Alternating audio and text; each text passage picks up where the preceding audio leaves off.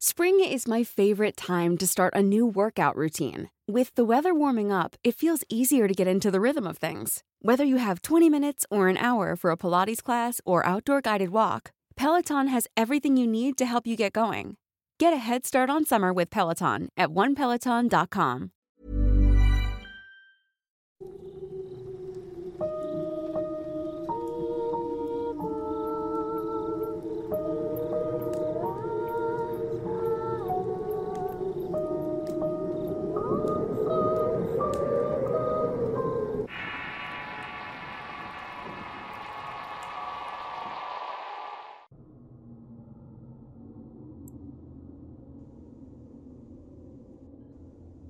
Entre los estudiosos del tema paranormal, no puede faltar el debate sobre los orbes, un fenómeno del que se desprenden muchas hipótesis. Algunas buscan desmitificar su existencia y otras intentan explicar qué son, qué se desprende de estas manifestaciones extrañas y sorprendentes.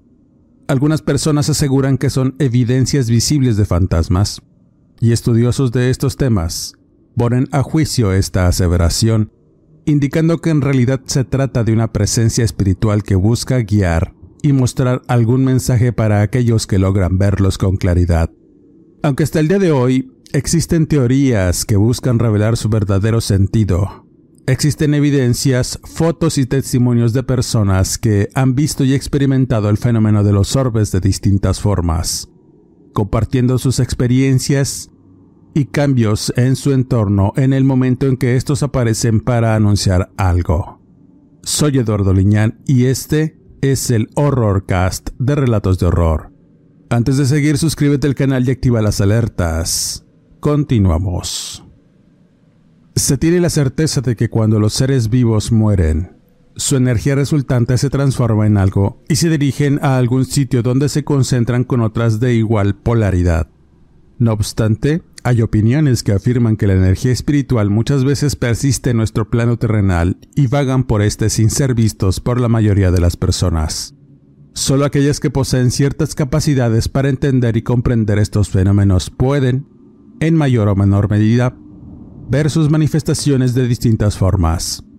Pero muchas veces estas energías dejan rastros y pueden ser captadas por medios electrónicos sensibles por breves instantes dejan impresa su presencia en estos medios, dando una evidencia de que existe y persiste algo en nuestro plano sin darnos cuenta. En el pasado las fotografías revelaban un sinfín de evidencias de los fenómenos fantasmales, y en especial los llamados orbes, mostrando extrañas formas esféricas y otras amorfas que simplemente aparecen para dejar sorprendidos a propios y extraños. Muchas veces se muestran con frecuencia variando en formas y colores, dándonos una idea de la naturaleza energética que se desprende de estos. Muchas personas creen que estas manifestaciones son rastros de entidades espirituales que, en mayor o menor medida, tienen algún tipo de vínculo especial con los lugares o personas que logran captarlas en sus entornos. De esta manera y durante mucho tiempo, desde que se descubrió este fenómeno recurrente se ha pensado que la mayoría de los orbes fantasma captados en fotografías son evidencias fehacientes de su presencia y muchas de las actividades que realiza un cazador de fantasmas es precisamente tratar de captar espíritus en su cámara.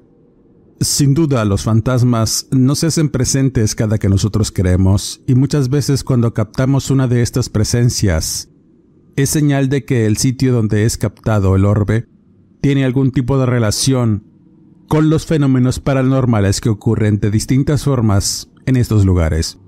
Y aunque muchas de estas evidencias son ciertas, la mayoría corresponden a cosas explicables, desde motas de polvo cerca de los lentes, insectos volando, humedad, condiciones del clima, reflejos entre otras cosas que de igual forma pueden quedar en evidencias con las fotos. De igual forma, los esotéricos dicen que los orbes fantasmas reales son difíciles de reconocer y la única forma de asegurarse es tomar muchas fotografías en sucesión rápida para asegurar que no sea polvo que se mueve en el ambiente o insectos atraídos por la luz de los flashes. Un orbe generalmente no se mueve o tiene un movimiento errático con formas indefinidas. Por lo general, cuando un cazador de fantasmas se acompaña de un vidente o psíquico, es posible que estos puedan incluso hablar con las energías resultantes de un lugar supuestamente embrujado. Pero es sin duda el color del orbe lo que indica no solo su autenticidad, sino su naturaleza. Son precisamente los especialistas con algún tipo de don los que pueden determinar eso afirmando que el color es indicativo de que puede ser una entidad espiritual que intente comunicarse o tenga un mensaje personal. Los clarividentes aseguran que muchas veces los orbes son presencias de guías espirituales que aconsejan y en base a la intuición es posible saber qué tipo de mensaje quieren dar, siendo los colores claros del orbe un indicativo de esto. Por otro lado, es posible encontrar orbes de tipo oscuro, relacionado con la negatividad y el mal. Los especialistas indican que cuando se llega a topar con uno de estos orbes de tipo negativo, es indicativo de una presencia que tiene un tipo de vibración muy baja, pues de inmediato Incluso las personas que no cuentan con dones de sensibilidad se sienten aprensivos, temerosos y enfermos de algún modo debido a la baja vibración que emana del orbe o la presencia de éste. Como en todas estas manifestaciones, siempre es importante usar la intuición y nuestros sentidos para determinar la naturaleza del orbe fantasmal, una vez que hemos identificado la manifestación de uno o varios de estos. Sin duda, los fantasmas y espíritus son energía y toda energía tiene una vibración que se puede interpretar con un color.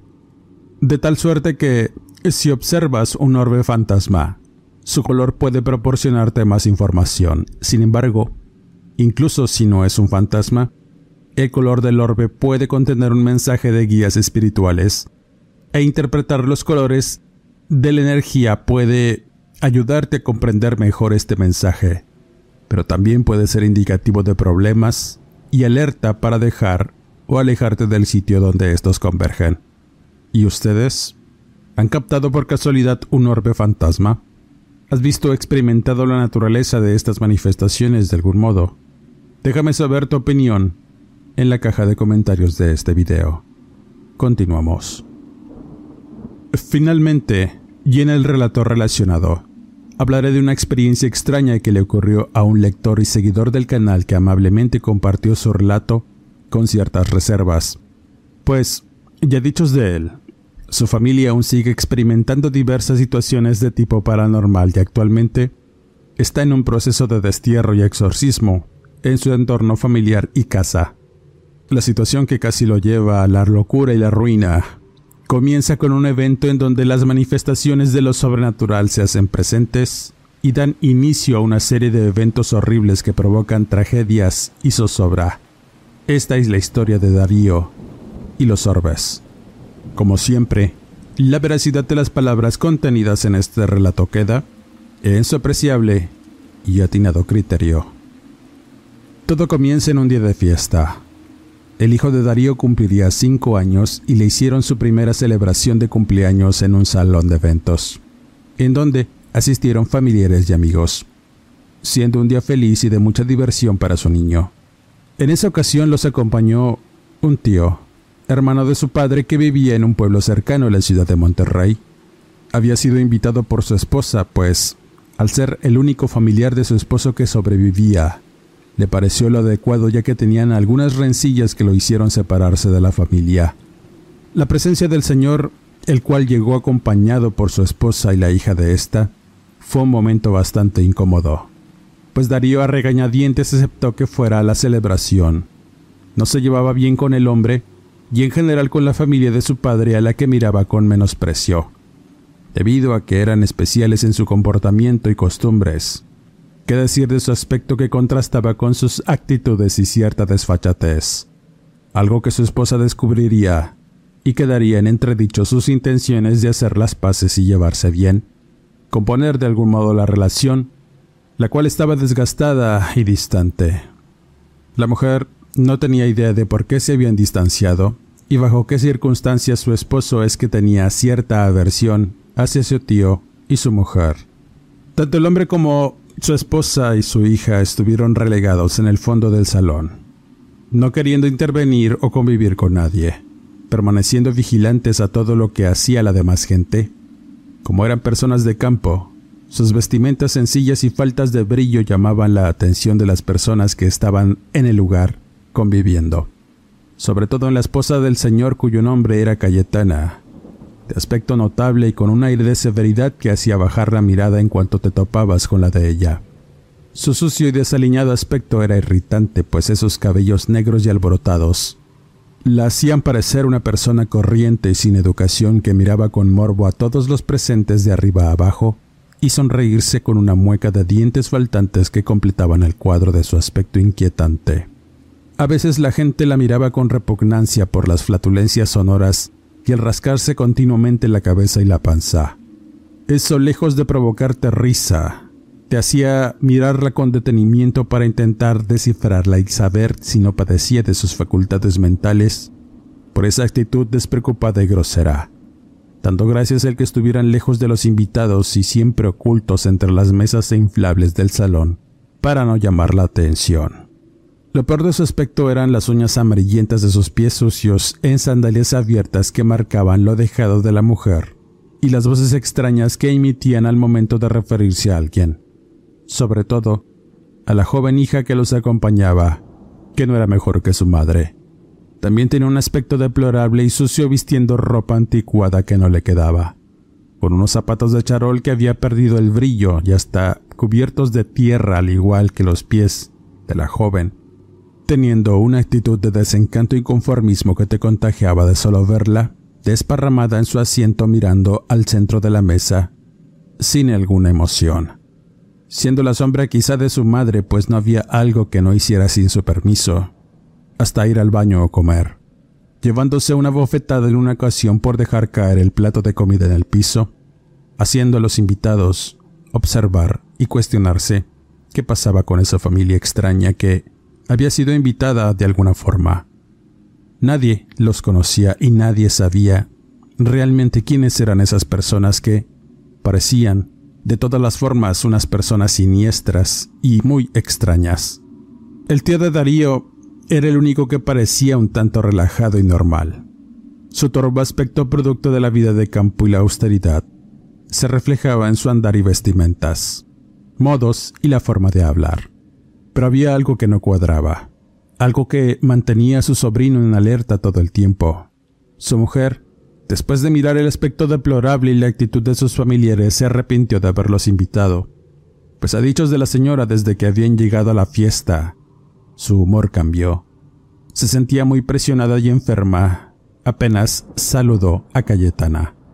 Y luego de que le entregaron postre de nuez que se comió en señal de agradecimiento, fue que comenzaron los verdaderos problemas. Todo transcurrió con algo de tensión entre Darío y su mujer, pero al final del festejo dieron gracias y se tomó una foto familiar y con varios invitados para cerrar el evento y la mujer de Darío estuvo renuente en que el tío y sus mujeres salieran en las mismas. Así que, y de forma sutil los colocó en el extremo de la toma para en cierto momento quitarlos, y que no mancharan con su presencia el recuerdo de un día importante. Así, y luego de despedirse de todos, Darío solo extendió su mano para despedirse de su tío, el cual agradeció las intenciones y no dijo más, yéndose en su camioneta con sus mujeres las cuales se acomodaron en la batea. Y eso fue aún más extraño porque nunca imaginó que eso fuera a pasar. Pero a fin de cuentas no tenía intenciones de volver a invitar o visitar a su familiar nunca más. Aunque fuera hermano de su padre y su único pariente con vida, había viejos agravios que consumían su espíritu e intenciones de tener que convivir con él. Él se consideraba solo en vida y no tenía más familiares cercanos. A los que consideraba suyos eran los padres de su mujer con quienes llevaba una relación muy buena y afectiva. Esa misma noche, después de regresar del salón, la mujer de Darío empezó a sentirse mal de la cabeza, dolor de cuerpo y algo febril, por lo que tomó algún medicamento, yéndose a descansar sin decir nada más. El hijo de igual forma estaba muy inquieto y fastidiado llorando y quejándose todo el tiempo de algo que lo molestaba, sin saber realmente qué. Por lo que pensó que también estaba enfermo y le dio algo de jarabe para la temperatura.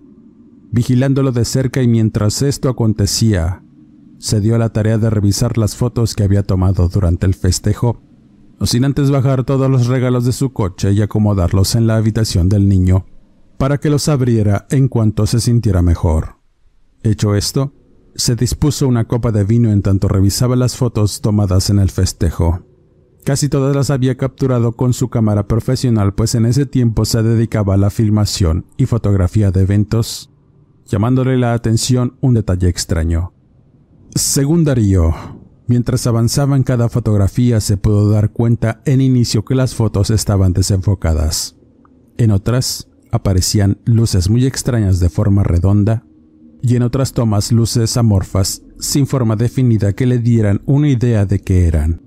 Estaban en primer plano detrás de las personas y algo que le llamó más la atención es que estas formas eran a veces transparentes y de ciertos colores oscuros que de inicio pensó que se trataba de insectos o polvo volando cerca del lente de su cámara profesional, pero era improbable. Se hubiera dado cuenta al momento de tomar las fotos y en muchas tomas continuas, el objeto permanecía prácticamente en el mismo lugar. Aún más extraño que esos detalles era el rostro de la mujer de su tío, Cayetana. En cada foto en donde aparecía casualmente, su rostro se notaba difuminado y otras veces completamente oscuro. En la última foto donde estaba toda la familia, sintió un escalofrío tremendo que lo hizo acomodarse en su silla y tomar sus lentes para mirar mejor ampliando la imagen hasta ver que además de la sombra que cubría no solo el rostro de la mujer, sino todo su cuerpo, aparecían de forma sutil un par de destellos en lo que serían sus ojos. Detrás de su tío de igual forma se podían mirar esas cosas amorfas que permanecían como si lo vigilaran, no solamente a él, sino a las mujeres todo el tiempo. En principio pensó que se trataba de su cámara, de la iluminación o de algún problema técnico, pues ninguna foto salió bien a excepción de aquellas que había tomado previamente al festejo, y antes de que sus familiares llegaran al salón, revisando su cámara y haciendo tomas de él mismo frente al espejo y las primeras resultaron bien. Ese momento extraño con las fotografías le hizo sentir un poco de incomodidad pensando nuevamente que haber invitado a sus familiares había sido un error, y la mala suerte que despedían los estaría persiguiendo como en ese momento en que todo parecía estar yendo mal, pasando muy rápido pero no quería sugestionarse. Así que dejó las fotos y sus malos pensamientos. Se sirvió otra copa en tanto se sentaba a ver la televisión. Estaba absorto en la programación que se le fue el tiempo y el sueño lo venció, producto del cansancio, las emociones y el beber. Quedándose dormido profundamente en el sofá de su sala, pero fue despertado por el llanto de su hijo levantándose inmediatamente para atenderlo y ver a su mujer. El reloj marcaba las 2 de la mañana y tenía una sensación de vértigo que le hizo sentir náuseas. Era extraño. I'm Sandra, and I'm just the professional your small business was looking for. But you didn't hire me because you didn't use LinkedIn jobs. LinkedIn has professionals you can't find anywhere else, including those who aren't actively looking for a new job but might be open to the perfect role, like me. In a given month, over 70% of LinkedIn users don't visit other leading job sites. So if you're not looking on LinkedIn, you'll miss out on great candidates like Sandra. Start hiring professionals like a professional. Post your free job on linkedin.com/people today. How would you like to look 5 years younger? In a clinical study, people that had volume added with Juvederm Voluma XC in the cheeks perceived themselves as looking 5 years younger at 6 months after treatment. Look younger, feel like you. Add volume for lift and contour in the cheeks with Juvederm Voluma XC. Reverse signs of aging by adding volume to smooth laugh lines with Juvederm Volure XC. For important safety information and to find a licensed specialist, visit juvederm.com. That's J U V E D E R M.com. Not for people with severe allergic reactions, allergies to lidocaine, or the proteins used in Juvederm. Common side effects include injection site redness, swelling, pain, tenderness, firmness, lumps, bumps, bruising, discoloration, or itching. There's a risk of unintentional injection into a blood vessel, which can cause vision abnormalities, blindness, stroke, temporary scabs, or scarring. Talk to a licensed specialist to find out if it's right for you. Año. No había bebido tanto. Así que se levantó, caminó por el pasillo de su casa hasta las habitaciones y al entrar en la habitación de su pequeño fue un breve instante en que pudo mirar a alguien ahí dentro. detrás de la cama de su hijo. Esa fracción de segundo entre abrir la puerta y mirar en la oscuridad le mostró una imagen difuminada de la mujer de su tío, confundiéndose con la negrura de la habitación y el par de destellos por ojos. Era ella. Esa silueta que reflejaba era inconfundible, en especial por la maraña de cabellos esponjados con que la recordaba, sintiendo un fuerte impacto que lo hizo sentir incredulidad en principio y algo de temor. Pensó que se trataba de la modorra y al haber estado mirando las fotos, al encender la luz, notó que su hijo estaba inquieto. Seguía con esa actitud de incomodidad que le impedía dormir. Lloriqueaba y suplicaba a su padre por algo sin saber qué. Tan solo se le ocurrió darle algo de jugo de frutas frío y más jarabe para el malestar. Antes de salir, notó las bolsas de regalos que había recibido su hijo y que las había acomodado perfectamente en el suelo, y todas parecían dispersas a excepción de una bolsa de supermercado, y recordaba ese presente por la forma tan burda con que fue preparado. Aunque no imaginaba quién se lo había dado, tenía una vaga idea, pero eso no le importaba en ese momento, así que Solo se dirigió a la cocina pues le preocupaba atender a su hijo y que estuviera bien, pensando que si no se sentía mejor lo llevaría al hospital. Mientras preparaba el jugo en la cocina escuchaba el llanto del niño y cada vez más cerca, dándose cuenta en un instante que el chiquillo se fue caminando hasta la cocina haciendo pucheros, y al estar frente a su padre, lo miró con desdén. Lo que sucedió después comentaba Darío que fue un momento además de extraño y horrible, algo que de solo recordarlo le helaba la sangre. Fueron instantes nuevamente, segundos en los que miró cómo detrás de su pequeño hijo se manifestaba algún tipo de forma que le evitaba en la realidad, formas indefinidas de algo que se confundía con la oscuridad del pasillo y se hacían presentes al moverse de un lado hacia otro.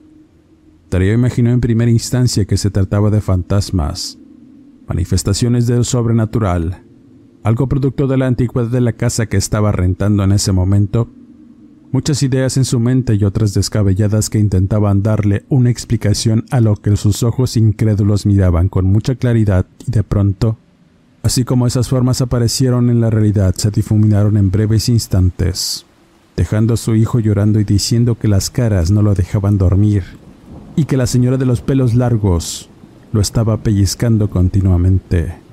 Eso fue suficiente para intentar salir de la casa e irse rápidamente. Algo estaba pasando. Ya eran muchos eventos extraños los que estaban tomando lugar en su casa. Darío se consideraba un hombre crédulo de muchas de esas situaciones sobrenaturales.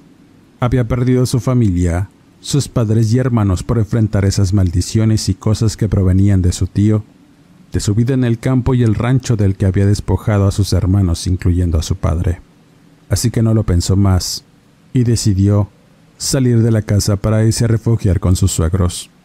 En ese instante toma al niño entre sus brazos y corre a levantar a su mujer, la cual estaba en su habitación.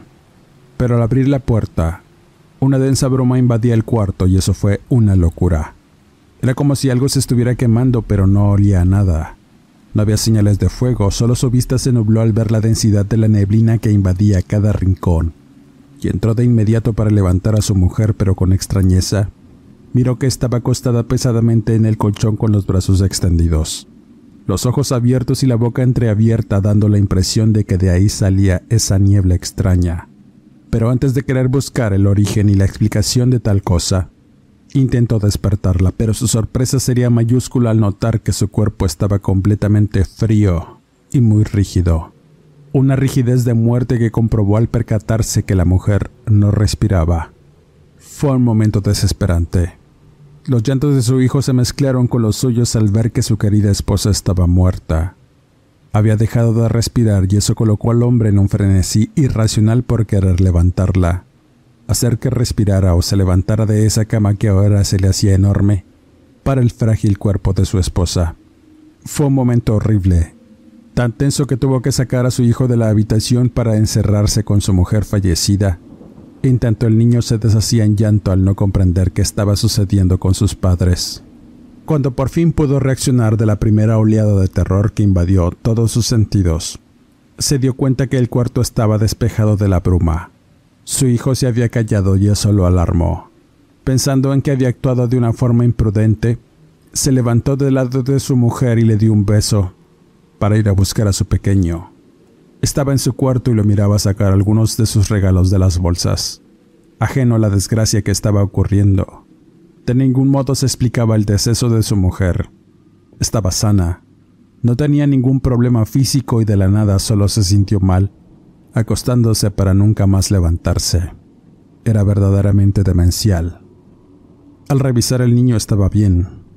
No tenía fiebres o malestares y la tristeza aún se reflejaba en sus ojos, pero se miraba entretenido con los juguetes y las cosas que le habían obsequiado. Darío tuvo que llamar a uno de sus mejores amigos para decirle lo que estaba ocurriendo y lo acompañara pues no sabía qué hacer o a quién recurrir. A partir de ahí, todo fue un caos. Preguntas y ver a su mujer siendo sacada de su casa en una carroza fúnebre. Familiares y amigos estaban ahí presentes. Una disparidad, pues un día antes habían estado en una fiesta infantil muy felices y ahora en un funeral con incredulidad y mucha tristeza. La causa de la muerte era desconocida. Solo había dejado de respirar teniendo una muerte súbita. No había enfermedad previa o algún síntoma. Los paramédicos que la atendieron sugerían algún tipo de envenenamiento pues tenían sus labios y boca morados, además de los dedos las venas saltadas en su rostro producto de la sofocación que la llevó a la muerte, pero nunca supieron realmente qué fue lo que la mató. Días después, todos estaban en la casa de Darío esperando que les llevaran el cadáver para velarlo ahí. Y después, depositarla en el cementerio en la tumba familiar, habiendo rezos y palabras de aliento y un esposo destruido por la tristeza y el miedo, hundido en la depresión por haber perdido a su esposa de forma absurda e inesperada. El hijo permanecía al cuidado de su abuela jugando con él, encerrados en la habitación del niño, tratando de ocultar el hecho de que había perdido a su madre. Los familiares platicaban y esperaban en el patio y de pronto escucharon los gritos frenéticos de la abuela. Corriendo de inmediato a ver qué estaba pasando, entrando Darío y su suegro a la habitación. La señora abrazaba al menor en tanto señalaba algo entre todos los presentes de la fiesta que aún continuaban ahí y otros sin desenvolver, habiendo papel de regalo disperso por todas partes y juguetes nuevos por todo el piso. El hombre extrañado se acercó, mirando coloridos juguetes y papel roto, pero le llamó la atención la bolsa del súper y ese presente extraño dentro de la misma. Su hijo lo había desenvuelto y dentro estaban los restos de un gato muerto. El animal estaba momificado, con sus ojos y su hocico cosidos de una forma extraña, dando la impresión de ser una especie de muñeco relleno de semillas. Una marioneta macabra que de inmediato hizo a Darío tomar esos restos y arrojarlos a la basura estaba mal. Al comprender de dónde venía esa cosa, quiso en ese momento salir a buscar a su tío y a su mujer para confrontarlos, pero su suegro fue más mesurado, diciendo que sería mejor primero enterrar a su hija y ver por la seguridad de su nieto, pues sentía que eso del gato muerto era una amenaza a la familia. Darío confirmó esa sospecha contándole al suegro la situación con su tío y su siniestra mujer Cayetana. E irónicamente su mujer fue quien sugirió retomar los lazos. Ahora yacía muerta dentro de un ataúd rodeada de flores y era frustrante. Al poco rato llegó el cortejo fúnebre con el ataúd y la abuela se llevó a su nieto a su casa. Ahí permanecerían durante el funeral y el entierro. Darío estuvo pensativo durante toda la noche en que estuvo junto al féretro de su mujer. Llegando la madrugada y sintiendo algo de sueño, quiso despejarse, tomando café y su cámara para revisarla. Tenía aún la idea de que estaba descompuesta por esas figuras y orbes que salieron en las tomas. Pero ahí seguían, sintiendo una ira tremenda de ver a su familiar y su infame mujer que reflejaba su verdadera esencia en las tomas. Miraba una y otra vez esas fotos y esas figuras imposibles, esa materia encapsulada en una forma redonda y otras que anidaban en la oscuridad. Fue lo que hizo al hombre intentar comprender toda la situación y como si fuera un destello que despejó sus ideas en su mente, llegó un evento que no recordaba y que marcaron los eventos trágicos que cambiarían su vida. Era el postre de nuez. Ese maldito postre que le dio de comer Cayetana a su esposa. Allí estaba la respuesta, pero no entendía cómo y de qué manera pudo eso afectar su salud al punto de llevarla a la muerte. En eso pensaba cuando escuchó un fuerte golpe provenir de su habitación. Pensó que sería su sueño o algún familiar buscando el baño que tenía. Levantándose para ver si ocupaban algo y al entrar, solo había oscuridad. Al encender la luz, esta comenzó a parpadear y luego, la penumbra al fundirse la lámpara. Sintió que algo andaba mal, pues la sensación de heladez lo recorrió de palmo a palmo, y una sofocación lo hizo respirar con dificultad, pensando que se trataba de sus nervios. Apenas iba a cerrar la puerta cuando escucha la voz de su mujer en su cabeza, haciéndolo reaccionar y mirar con detenimiento que poco a poco su vista se comenzó a nublar. Nuevamente esa neblina extraña que parecía provenir de algo quemarse fue invadiendo sutilmente el espacio de la habitación.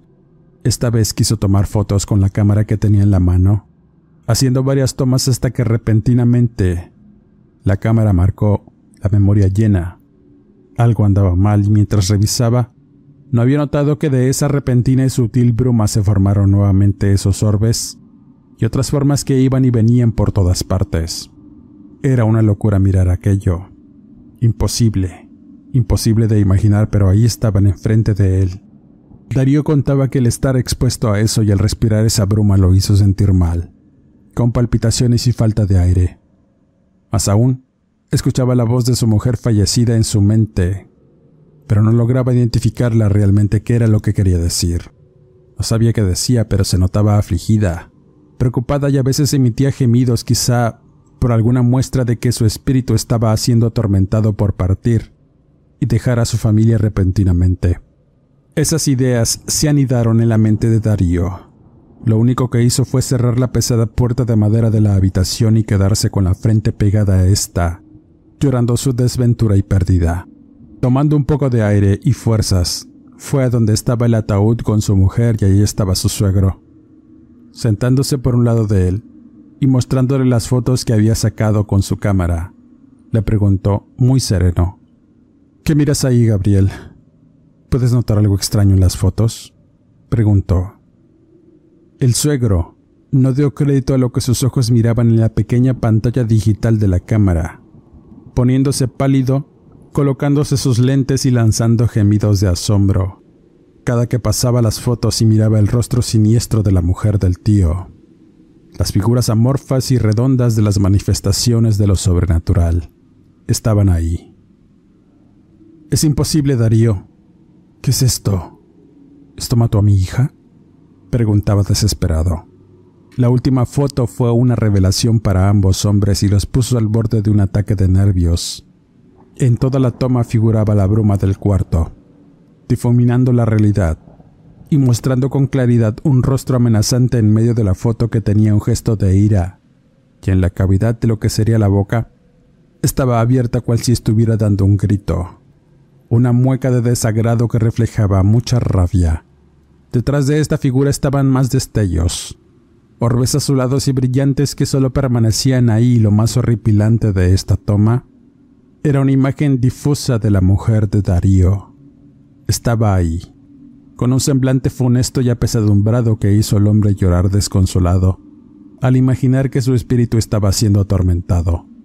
Fue suficiente para él Quiso salir a la calle para no pensar nada y que pasaran las horas para enterrar a su esposa. Las cosas en su casa se pusieron más densas. Los familiares y amigos fueron testigos de las cosas sobrenaturales que tomaron lugar. Golpes, cosas caer, luces apagarse y lámparas fundidas y a veces la voz doliente de la difunta se podía escuchar en los rincones de la casa. Muchos huyeron ante el espanto, pero Daría y su suegro permanecieron firmes. Ya habían sufrido todo, y miraron más cosas pues la bruma seguía dominando el funeral. Cuando finalmente llegó el día, llevaron a una capilla el cadáver para una misa de cuerpo presente y después trasladarlo al cementerio para su sepultura, pero el hombre sentía que su mujer no descansaría en paz hasta no solventar los agravios con su tío y su mujer Cayetana. Una vez que despidieron a todos y estando en la casa de sus suegros, Darío pudo llorar a su mujer e idear su siguiente paso. Confrontar a su tío y a Cayetana, pues imaginaba que al hacerlo, no solo el alma de su mujer, sino la suya, descansarían en paz. Con esta historia cierro este podcast. Quisiera mandar saludos a Mimi Callejas, Patricia Sosa, Claudia Herrera, Denis Trejo, Hilda Soria, Juanita Quintero, Julio Torres, Gabriela Ceja y a los niños Ricardo, Hugo, Memo, Tavo, Santi y Luisito por escuchar atentos cada podcast. Dale like, comenta, comparte, suscríbete al canal y activa las alertas. Soy Eduardo Liñán, escritor de horror. No me despido y nos escuchamos en el siguiente podcast.